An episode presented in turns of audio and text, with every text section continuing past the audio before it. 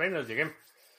Estamos listos para iniciar nuestra transmisión el día de hoy. Si es la primera vez que nos visitas en este canal, hablamos de Bitcoin, criptomonedas, activos digitales y algunos temas de política económica y geopolítica que afectan tu vida y tu patrimonio. Estamos transmitiendo en vivo audio y video vía Facebook, Twitch, Twitter, Odyssey y también en exclusiva para los miembros de la banda Satochera. Satochera ya no puedo hablar. La banda Satochera. Eh, estamos transmitiendo en YouTube. En YouTube, eh, en la zona de miembros, puedes ver tanto las transmisiones en vivo como en la versión grabada bajo demanda. Estamos arrancando el mes de mayo, lunes primero de mayo, Día del Trabajo. Eh, internacional del Trabajo, porque aquí en Estados Unidos Día del Trabajo no es hoy. Bitcoin se está negociando en 28.132. Vamos a ver si llegamos de nuevo a los 28.500, que parece ser un este rango de los 28 a los 28.500 parece ser un nivel donde no hay definición en términos de precio. Vamos a ver qué nos depara la semana. Arrancamos nueva semana, nuevo mes. Espero que sea un mes muy productivo y muy provechoso. Ah, vamos a ver. Creo que ya estamos en Odyssey. Pues no lo sé. Vamos a ver si ya estamos en Odyssey. Pues dice que estamos, pero en otro live stream. Creo que el de la segunda B. Ah, que Odyssey. Ni modo. Bueno, voy a, voy a mantener abierto el chat a ver si veo los mensajes en Odyssey. Eh, Ulises, saludos. Eh, CBB en Orlando, Wiskeborg, ¿qué tal? A Mr. Revilla, buen inicio de mes a la bandera. Saludos. Oscar en Criptos, eh, Faustops en República Dominicana, Extraperlo en la Alhambra. Ah, siguen desangrándose los bancos más pequeños. Sí, First ah, Republic fue el primero. ya hay otros dos bancos que están en, en problemas y lo que me temo que vamos a ver es una consolidación.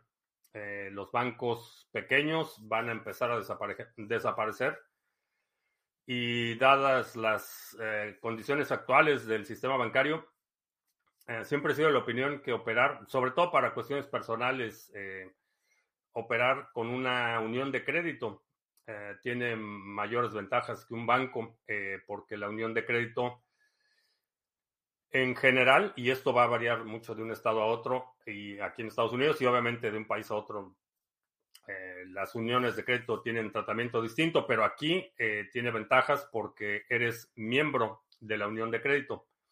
No eres un acreedor, eh, como en el caso de los bancos, en los que depositas dinero y te conviertes en un. se convierte en deuda del banco.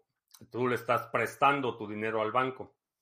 En el caso de las uniones de crédito no funciona así. Entonces, si estás aquí en Estados Unidos eh, y necesitas servicios bancarios, explora la opción de una unión de crédito.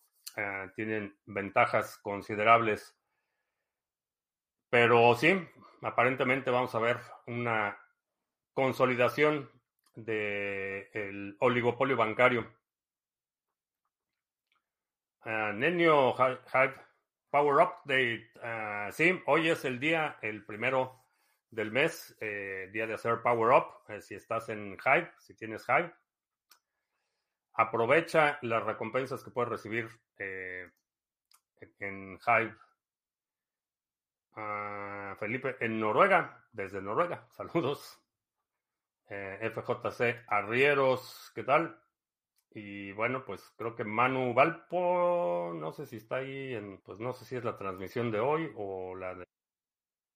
Parece que es la de hoy. Ahí en el título dice que es la segunda B, pero no, no es la segunda B. Ah, el Kili en Colombia, ¿qué tal? Si ha seguido estas transmisiones por algún tiempo, ah, desde el inicio del conflicto, hace un año ya, eh, eh, del conflicto en Ucrania y la ronda de sanciones económicas al sector energético de Rusia. Eh, comenté en varias ocasiones que era una buena idea que Rusia, en lugar de tratar de vender sus hidrocarburos que minara, utilizar esa energía para minar. pues resulta que Bután, el Principado de Bután, lo ha estado haciendo desde hace tiempo y ha estado dedicando, bueno, obviamente como un país soberano no le tiene que reportar a nadie sus actividades, pero se dio a conocer el fin de semana que dedicaron el 5% de su Producto Interno Bruto a importar equipo de minería y han estado minando con sus energéticos. Entonces, pues ahí está el ejemplo. En lugar de tratar de vender eh, energéticos con el costo de transporte y el riesgo de seguridad que implica, eh, pues utilizan sus energéticos, sus hidrocarburos para minar. Inteligentes. Pedroski en Alemania, ¿qué tal? Oscar en Francia, saludos. Ah, pues estamos en el horario óptimo para que nuestros amigos de Europa nos acompañen. JP Morgan compró los ah, activos buenos de First Republic y las pérdidas serán distribuidas a los que pagan impuestos, la privatización de ganancias y socialización de pérdidas. Sí, ese, ese ha sido el argumento de los rescates bancarios en, en todos lados. Eh, eh, sucedió en Argentina, sucedió en México, sucedió en Grecia, cada vez eh, sucede en España. bueno, sucede porque sucede con, con cierta periodicidad. Este, ya los bancos otra vez están en problemados y otra vez hay que rescatarlos y el erario absorbe los activos tóxicos, eh, socializa las pérdidas y sanean eh, los bancos, y digo sanean entre comillas, sanean los bancos, los vuelven a vender a los mismos ineptos y los mismos ineptos en 15 años los vuelven a llevar a la bancarrota. Eh, es por diseño, pero sí, es, es un, un truco que los bancos han utilizado ya en muchas ocasiones y el argumento de los políticos es que si, si nos quedamos sin bancos, eh, la economía se colapsa, son de importancia estratégica y hay que rescatarlos a cualquier costo, pero ese cualquier costo pues es tu futuro, el futuro de tus hijos y de tus nietos. Ese es el costo que se paga por el rescate bancario. Eh, especialmente considerando que el, el, nivel de apalancamiento que tienen los bancos hoy en día es órdenes de magnitud mayor a lo que se tenía, por ejemplo, en el 2008. Entonces, eh, si no mal recuerdo, el rescate bancario de Bush en el 2008 eran creo que de 700 mil millones de dólares o algo así. Eh, y ahora pues ya estamos hablando de trillones de dólares de rescates eh, para un solo banco. Así es como pierde valor el dinero. A ver, eh, sí. Por otro lado, también eh, continúan los debates respecto a los ordinals, que si es un ataque, que si no es un ataque. Mucha gente insiste en que es un ataque al consenso. Ah, pues, en mi opinión, no, no son un ataque. pueden ser abusados, sí, pero si las transacciones son válidas, son transacciones válidas el eh, tema de los índices de los ordinals, que ordinal es un número ordinario, eh, es básicamente la traducción. Eh, esos números ordinarios es básicamente una secuencia numérica asignada a los satoshis. eso es lo que hace que los ordinals, el protocolo de los ordinals pueda funcionar, pero es una transacción válida. Hay que subir, seguir subiendo el techo de la deuda cada vez más seguido. Es una tomadura de pelo el tema de la deuda, eh, los límites de deuda autoimpuestos, porque realmente en estas circunstancias no hay ninguna razón para, eh, por la que le pongan techo a la deuda, pero es un debate en el que el el ala conservadora los republicanos tienden a rasgarse las vestiduras cuando es un presidente demócrata sobre el déficit y el gasto excesivo del gobierno. Cuando están en el gobierno, eh, pues cuando ejercen el poder, pues se les olvida el tema de la deuda y gastan igual como marineros borrachos. no hay diferencia entre el gasto significativa desde la época de Clinton, que fue la última vez que el gobierno federal operó en superávit, Eh, Clinton fue el último presidente en dejar las arcas públicas con un superávit. Desde entonces, no importa si es republicano o demócrata, todos están eh, saqueando y depredando, endeudando al país.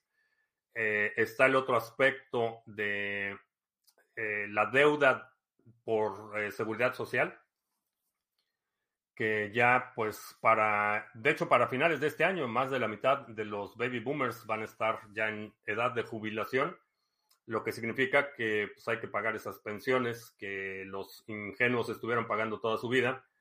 Y ese compromiso es compromiso del gobierno, porque como operan los fondos de pensiones públicas, es que el, cada, cada eh, vez que te pagan tu sueldo, tu empleador retiene una parte de ese salario y se lo entrega al gobierno. El gobierno toma ese dinero, se lo gasta y dice, pues ya eh, cuando vayas a necesitar tu jubilación en 30 años, yo te lo pago.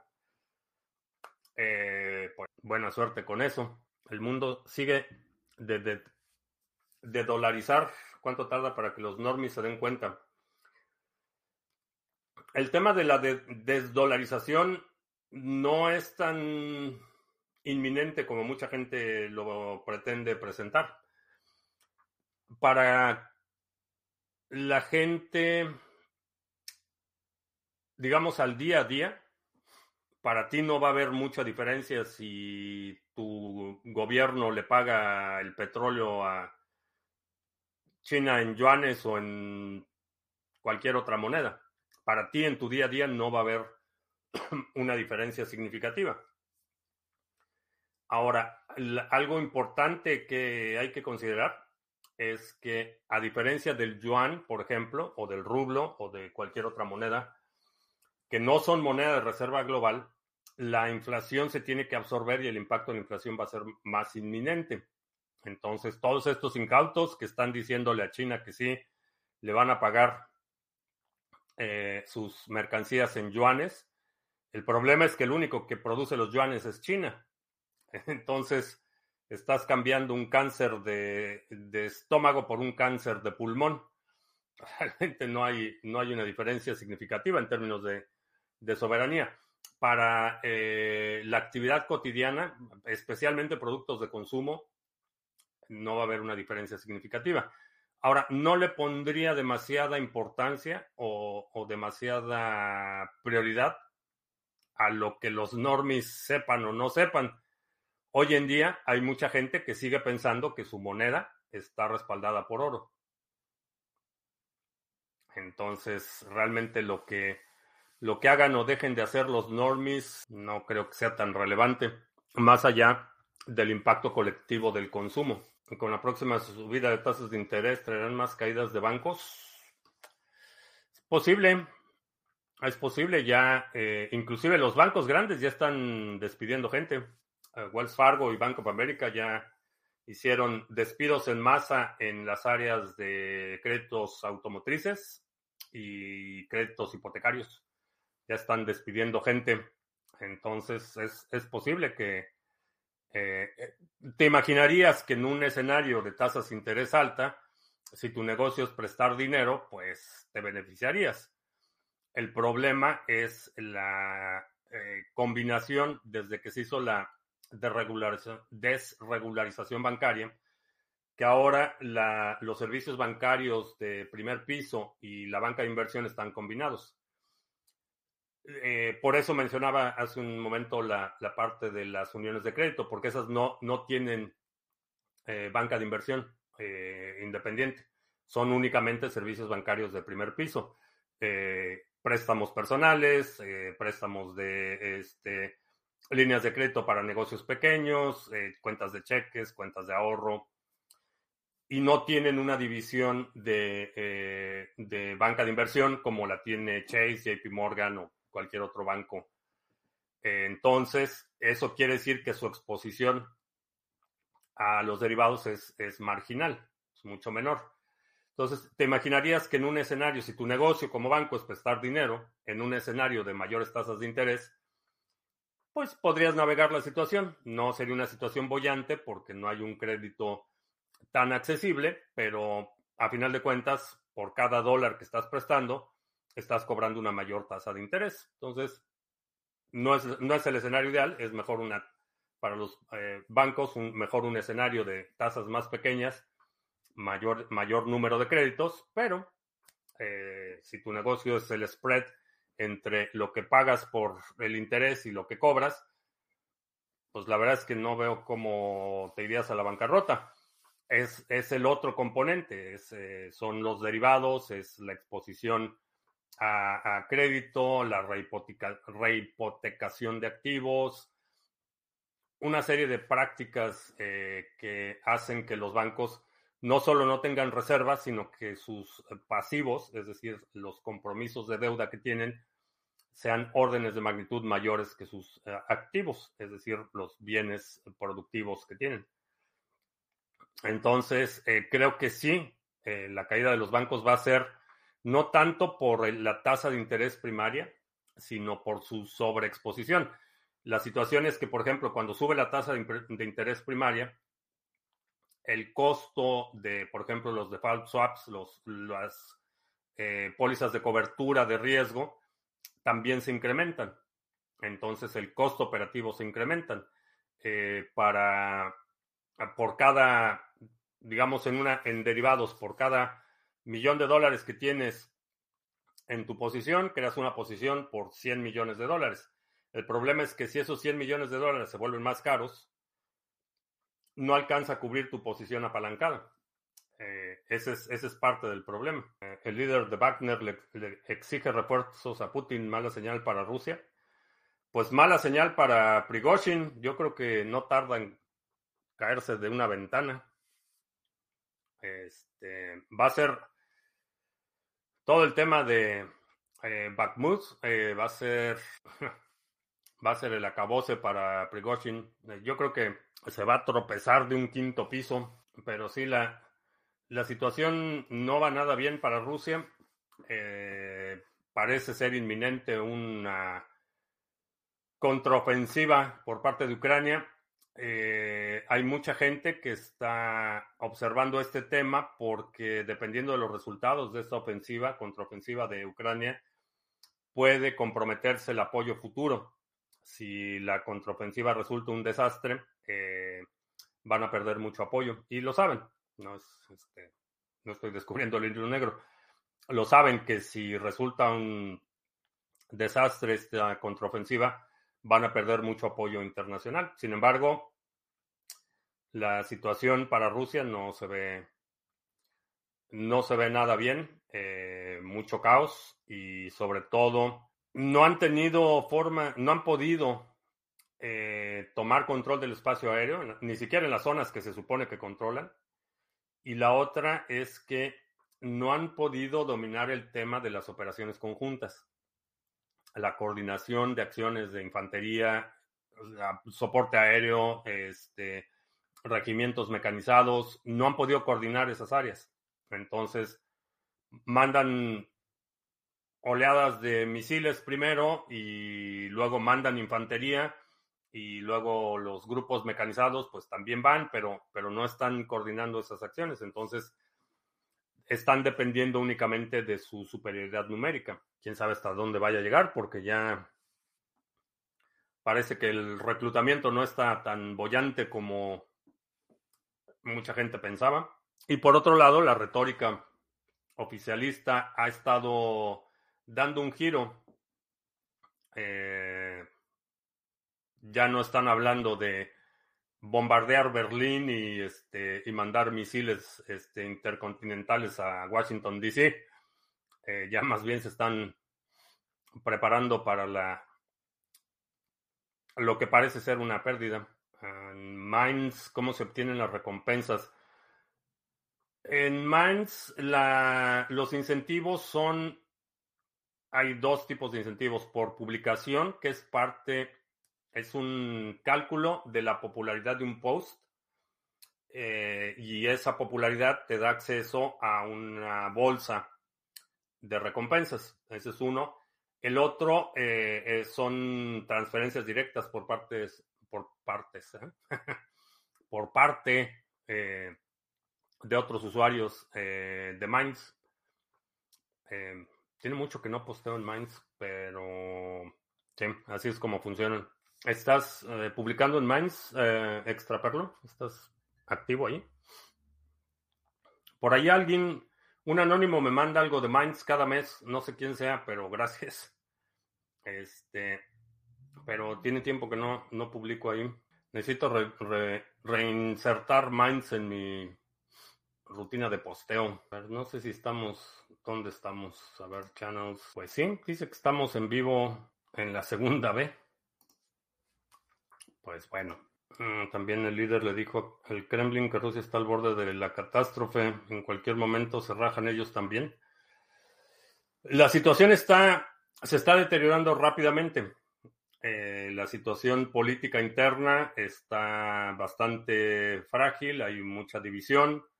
Eh, ya muchas provincias eh, se están revelando, ya no pueden tan fácilmente mantener el control, ya no tienen gente para mantener el control.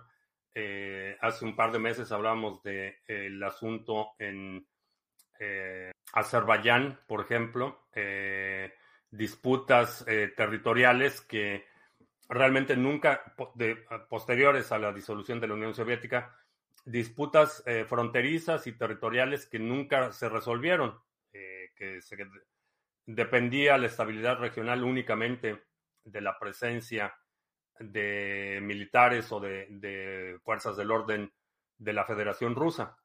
Eran los que estaban manteniendo el orden y parece ser que ya se están eh, debilitando los recursos a los que tienen acceso estos grupos para mantener la estabilidad regional. y bueno, pues incendios y explosiones misteriosas eh, con relativa frecuencia y en instalaciones eh, importantes. Ah, que si puedo publicar. Ah, que si puedes publicar, sí. Sí, pon tu link y lo pongo aquí en el banner para que la, gente lo pueda ver. ¿Qué pasó con Charles en lo referente a las modificaciones de ADA? No hay, no hay una propuesta formal todavía. Eh, y propuesta formal se refiere codificada, un, un ZIP, Cardano Improvement Proposal, que es una propuesta técnica y dice, esta es la argumentación, estos cambios son los necesarios, aquí está el código, hay que modificar estas secciones del código, etcétera. Esa es una propuesta formal, todavía no hay, no hay propuesta respecto al staking eh, condicional, que era básicamente lo que, lo que sugirió. Ahorita mucha de la atención y la discusión está en, el tema de gobernanza, eh, que ya es más, más cercano. Eh, el CIP referente a la era de Voltaire, que es la, era de gobernanza de la red, ya está, ese ya está mucho más, es más inminente. O sea, ya hay código para eso. A ver, si estás en Minds, eh, checa el enlace que está aquí, minds.com, diagonal, C de Carlos, T de Tomás, R de Raúl, L de Luis, X es el enlace de nuestro amigo Extraperlo en Minds. Eh, si estás en Minds, uh, chécalo. Bueno, vamos a hacer anuncios rápidamente. Ah, bueno, antes de los anuncios, que el mes pasado la India se, convirtió en el país más poblado. La India 1.428 millones y China 1.425. No sé si esos 1.425 de China incluyen o no los 100 millones que se les perdieron. Eh, que resulta que su, último conteo estaba desvirtuado. Y ese, es, y ese es parte de las, independientemente de la intención, de la intención política. Ese es el tipo de consecuencias reales de la corrupción cuando tienes un sistema con incentivos desalineados. La razón por la que aparentemente contaron mal y tienen 100 millones menos de los que pensaban es porque las escuelas recibían cuotas dependiendo del número de estudiantes que tenían. Con la corrupción y con los incentivos desalineados, las escuelas estaban reportando más alumnos de los que realmente tenían, recibían dinero y se lo repartían. Y el problema es que, pues, cuando viene el frentazo de la realidad, resulta que pues les faltan 100 millones de de estudiantes que no existen y que independientemente de que la corrupción absorbió todo ese dinero, resulta que las estadísticas han sido distorsionadas y pues quién sabe por cuánto tiempo. Entonces, la corrupción tiene consecuencias. Bueno, vamos a hacer anuncios ahora sí. Eh, checa la página sargachet.cloud. Ahí está toda la información sobre los pools que operamos. Eh, pools, en los uh, mix nodes de NIM que van bastante bien. Eh, de hecho, ya estamos por llegar de nuevo al nivel de saturación. Mm, vamos a ver, eh, creo que llevamos uno en el 93, porque hice mi, mi redelegación esta mañana. Eh, uno en el 90% y el otro en el 93, creo. Sí, 93.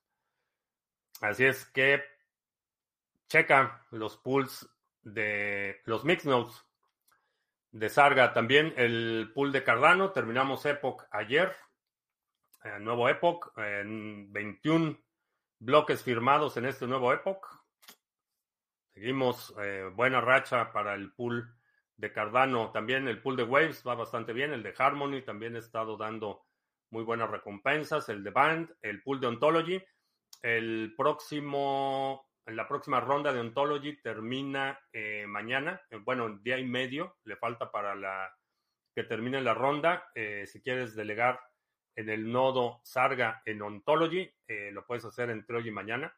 Diría mañana en la mañana para que se active eh, tu delegación en la siguiente ronda. Eh, así es que checa los pools, checa también el OTC Trading Desk, una plataforma para hacer intercambios eh, cripto a fiat, totalmente peer-to-peer, sin intermediarios. Chécalo en sargachet.cloud. Y si todavía no tienes NIM, no sé qué esperas, aprovecha que está barato y puedes obtenerlo en NIMSwap eh, puedes hacer swap de RC20 por NIM nativo. También puedes comprarlo con USDT, Ethereum, Bitcoin, eh, tanto on-chain como Lightning Network, eh, Cardano. Y también si nos quieres vender tu NIM, pues te lo compramos. Y por último, checa Simple Swap, como mencionaba, lo usé hoy en la mañana para hacer mi delegación. Cambio las recompensas de Ontology Gas por Ontology y lo redelego. Y eso lo hago aquí en el exchange de Criptomonedas TV, en exchange.criptomonedastv.com. Intercambios cripto cripto, sin registros, sin KYC, eh, bastante rápido y bastante sencillo de utilizar. Eh, ya. Ah, Robert Gallardo en Venezuela la Vieja.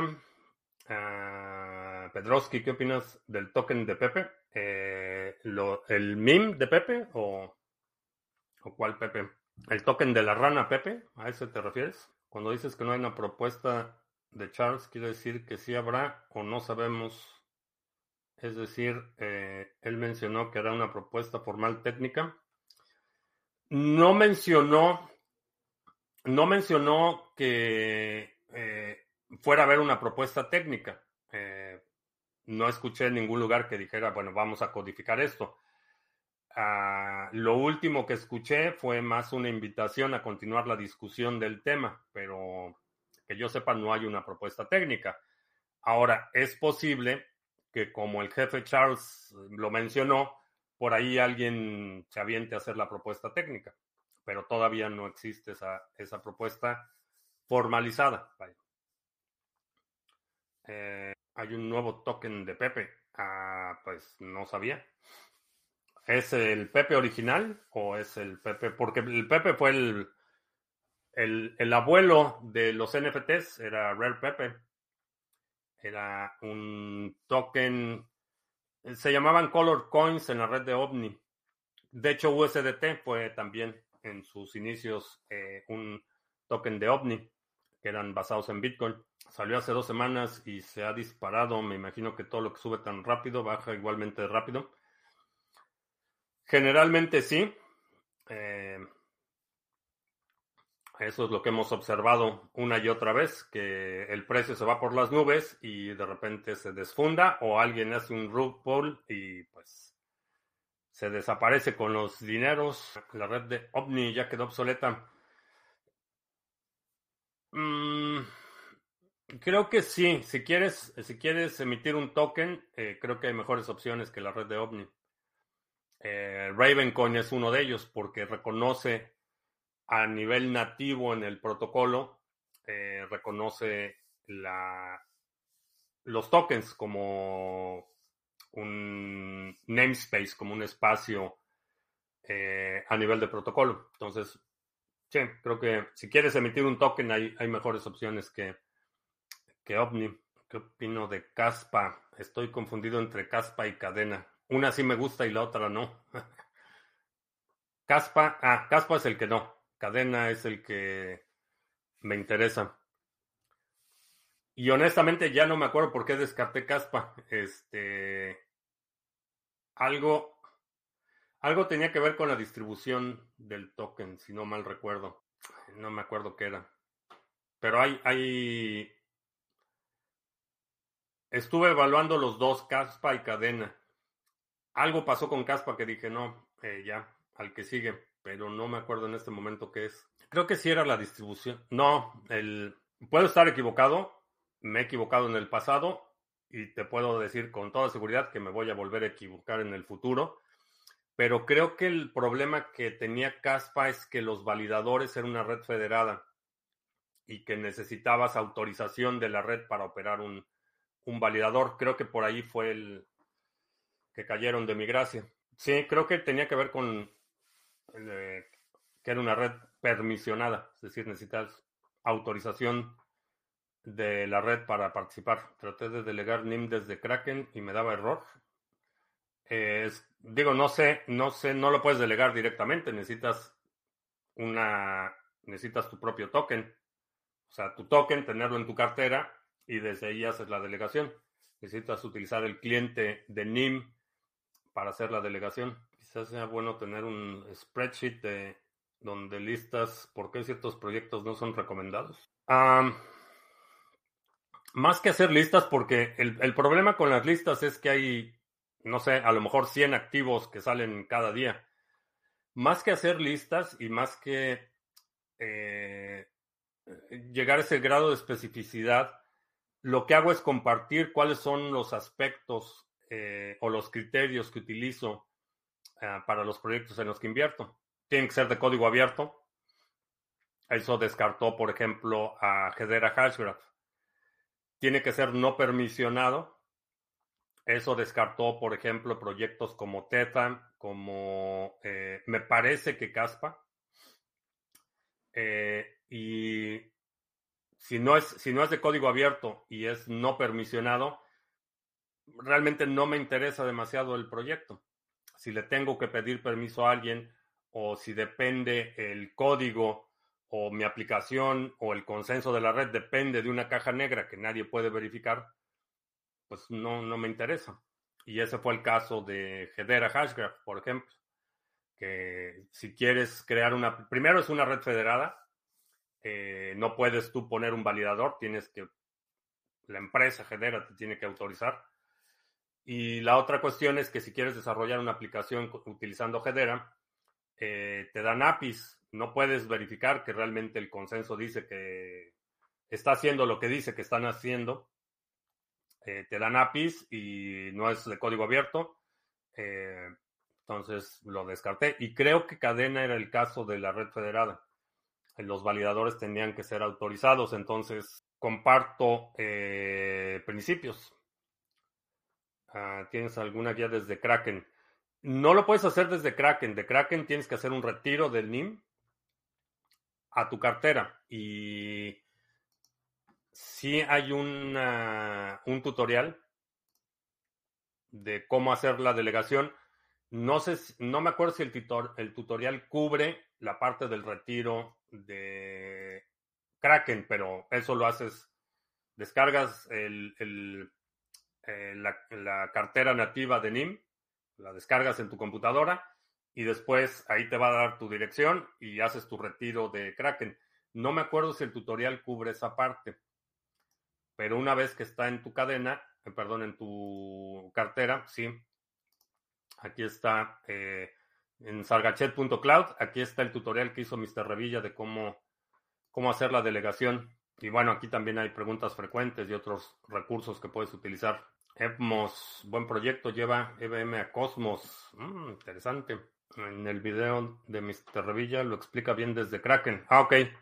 No me acuerdo, no me acuerdo si cubría esa parte de Kraken, pero bueno, si Pedrosky dice que sí, pues le creemos a Pedrosky. Um, Nenio, eh, opera, ese estaría bueno operar un pool. Investígate a ver si podemos operar un pool de staking de Evmos, suena interesante. Y si opera en la red de Cosmos, lo podemos levantar rápido porque ya tenemos tres proyectos operando en la red de Cosmos. Entonces, si podemos operar un pool, investigate y lo lanzamos.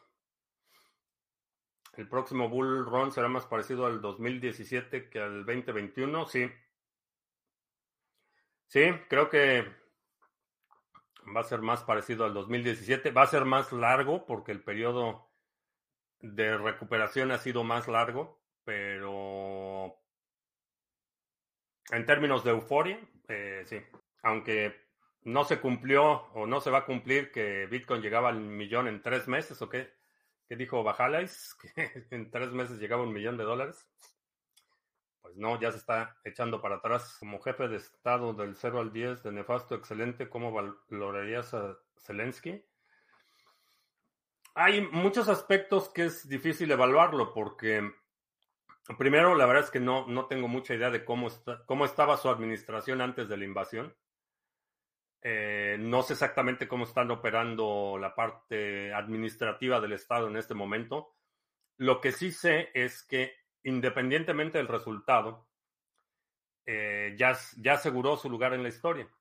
La respuesta que tuvo no solo a, a la inminente amenaza, eh, la respuesta que tuvo a la oferta de ser evacuado de Ucrania y la capacidad que ha demostrado para ganar la simpatía y, generar el apoyo para su causa.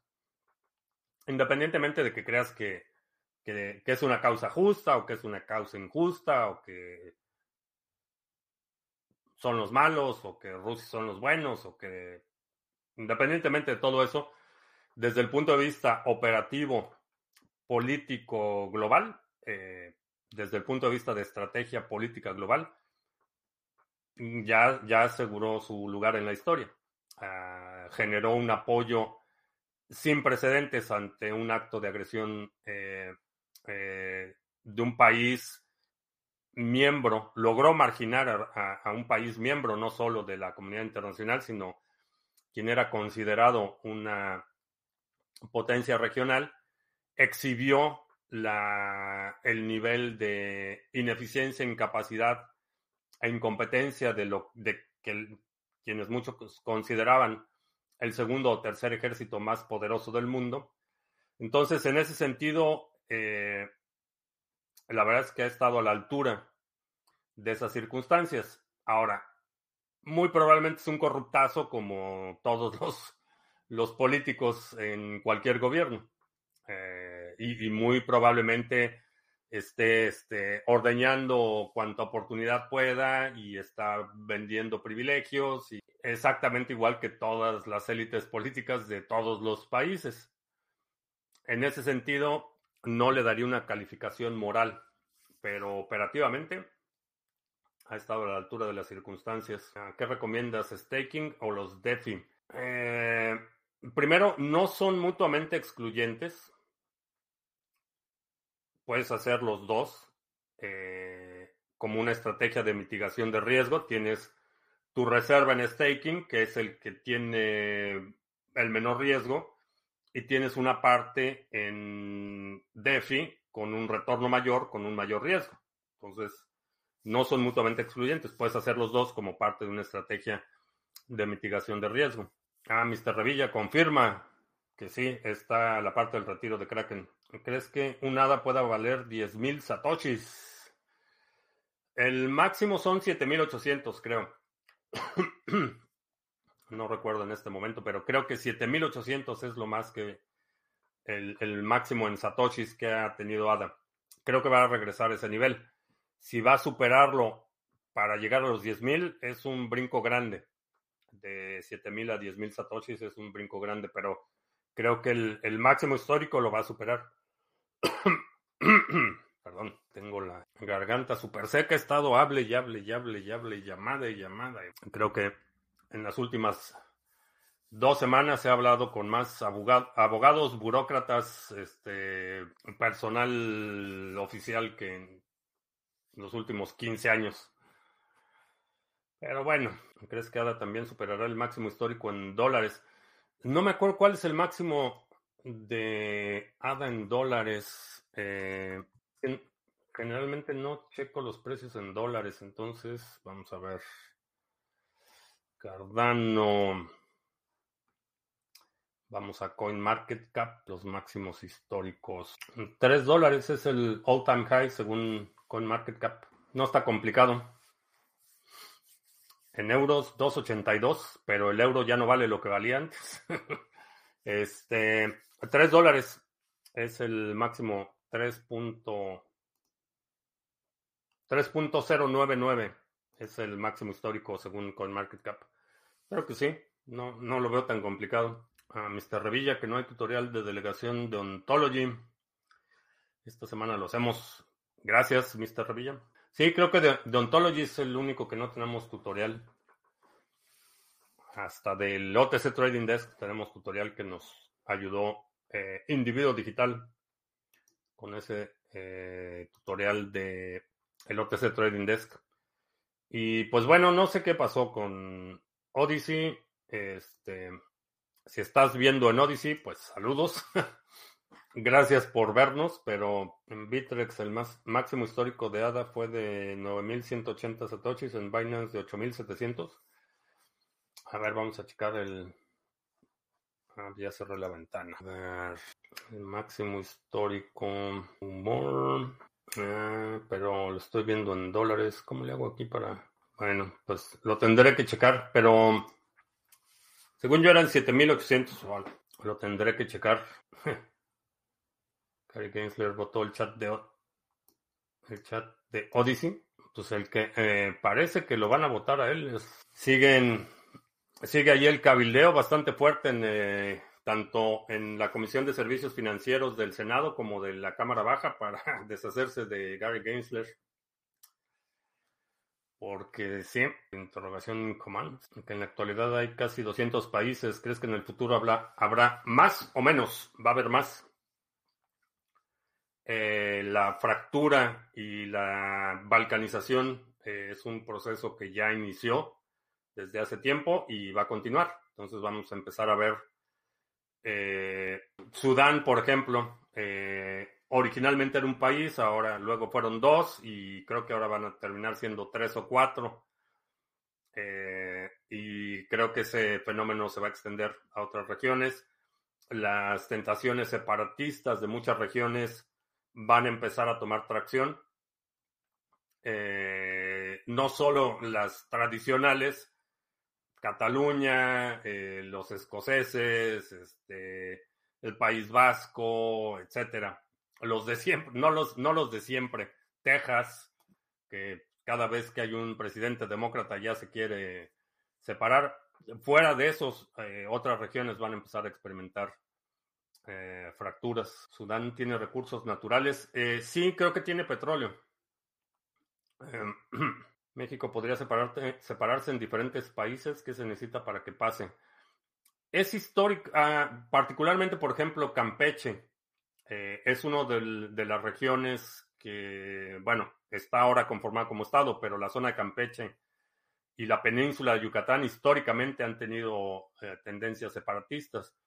El norte también, eh, Nuevo León, Coahuila, Chihuahua, y Tamaulipas eh, han conformado un bloque, Sonora en menor grado, han conformado históricamente un bloque bastante sólido. ¿Y qué se necesitaría? Una dictadura. Bueno, realmente lo que se necesitaría sería la aprobación de Estados Unidos. Eso es lo que se necesitaría. Que se separara el norte de México eh, es un tema de eh, importancia estratégica para Estados Unidos le daría, la verdad es que muchas ventajas a Estados Unidos, así es que para que eso suceda, se necesitaría la bendición de Estados Unidos, para bien o para mal. Ah, para mal, generalmente, separarse. Ah, pues también, bueno, Guatemala, por ejemplo, era parte de México, ya independiente, y se separó. Eh, eh, la zona de Chiapas, históricamente, también ha tenido tentaciones independentistas. Irlanda del Norte, Escocia. No, e, esos son los de, los de siempre. Puerto Rico, desafortunadamente, no. Puerto Rico, la, la opinión más prevalente o la, la aspiración más prevalente en Puerto Rico es que se convierta en Estado de Estados Unidos, no que sea un país independiente. ¿Por qué no crees que solamente Bitcoin tendrá éxito de todas las criptomonedas? Porque valoramos, como seres humanos, valoramos la opción. La opción por sí misma tiene valor. Entonces, esta idea de que solo Bitcoin va a prevalecer, esta idea monolítica, hegemónica, eh, solo tiene sentido si los seres humanos fuéramos puramente pragmáticos y racionales. No lo somos. Ahí debe haber un componente de afinidad, un componente de, em, no simpatía, sino eh, la idea de que tengo la opción de escoger. Eso, eso por sí mismo tiene valor. Y la otra es que eh, las criptomonedas no todas son iguales, no todas cumplen la misma función de transferencia de valor de Bitcoin. Entonces, hay otras funciones que pueden ser eh, ejecutadas eh, de forma eficiente, de forma eh, funcional, sin que le quite a sus atributos a Bitcoin. De la misma forma que en el mundo natural hay, no hay un solo una sola especie que esté eh, excluyendo al ser humano, que generalmente, no hay ninguna especie animal que esté que sea el 100% depredador en todos los eh, ambientes. Cada, cada ecosistema tiene sus propios depredadores y tiene su, su quien está ah, en, en, el, en la cima de la cadena alimenticia. Entonces, un, eh, un tiburón. Eh, eh, Andrea Santonopoulos utiliza esta analogía con frecuencia. Un tiburón es el superdepredador del, del mar, igual que un león es un superdepredador en la sabana. Son ecosistemas totalmente distintos. si pones al tiburón en la sabana, pues no va a ser muy eficiente. Y si pones al león en el mar, pues no va a durar mucho tampoco. Y creo que lo mismo sucede con las criptomonedas. El, hecho de tener oportunidad de escoger qué instrumento utilizar, que es el óptimo para la función que estoy buscando, es, es de por sí, eso tiene valor. Tan apreciamos las opciones que los supermercados tienen cinco tipos de cereal distinto. No porque uno sea mejor que otro o porque uno sea el ideal y el otro. Simplemente el tener opciones por sí mismo tiene valor. ¿No crees que esas otras funciones de las que hablas serán absorbidas por las sidechains u otras capas de Bitcoin? Pudieran, pudieran ser absorbidas. El problema es que una vez que entramos al tema de las sidechains, ya no es Bitcoin, por definición. Y el otro problema es que para mucha gente eso constituye un ataque a Bitcoin. Muchos proyectos han sido criticados porque son sidechains y porque si es Bitcoin pero no es Bitcoin o, que porque se están robando el nombre de Bitcoin, etc. Entonces, una vez que sales de la capa 1 del consenso, eh, si es Bitcoin o no es Bitcoin, pues ya es sujeto a interpretación. Hay mucha gente hoy en día que, que no reconoce eh, por ejemplo, la capa 2 de Bitcoin como Bitcoin. Dicen que es una altcoin y que, y que es perfectamente funcional y que está bien, pero que no es Bitcoin, que Bitcoin es Bitcoin on-chain. Entonces, mm, pudiera, sí, sí lo puede hacer, pero están compitiendo al mismo nivel. Realmente el hecho de que sean una sidechain de Bitcoin les da una ventaja marginal en temas de la seguridad y la infraestructura necesaria, pero No mucho más que eso. La idea de las opciones en sí es una ilusión porque si alguien prefiere vivir en Saturno y no en la Tierra, cuando quiera no es posible.